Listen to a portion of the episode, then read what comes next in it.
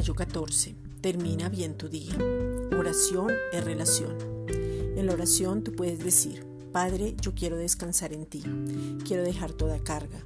Quiero entregarte mi corazón. Quiero darte mi vida completa porque entiendo que solo tú puedes obrar en esta situación.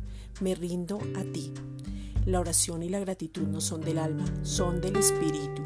Esta es la razón por la cual tú no oras por tus sentimientos, rabias, frustraciones, sino que antes de orar descansas y meditas para orar conforme a su palabra y a su voluntad que es Jesucristo. Oyes al Hijo para poder orar. Jesús oraba y cuando llegaba ya tenía la respuesta. Se apartaba con su Padre para poder entender cómo dirigirse y a dónde ir, cómo actuar y escuchar al Padre para darlo a conocer. El Padre no mira el problema, Él da la solución. Juan 15:15. Ya no os llamaré siervos, porque el siervo no sabe lo que hace su Señor, pero os he llamado amigos, porque todas las cosas que oí de mi Padre os las he dado a conocer.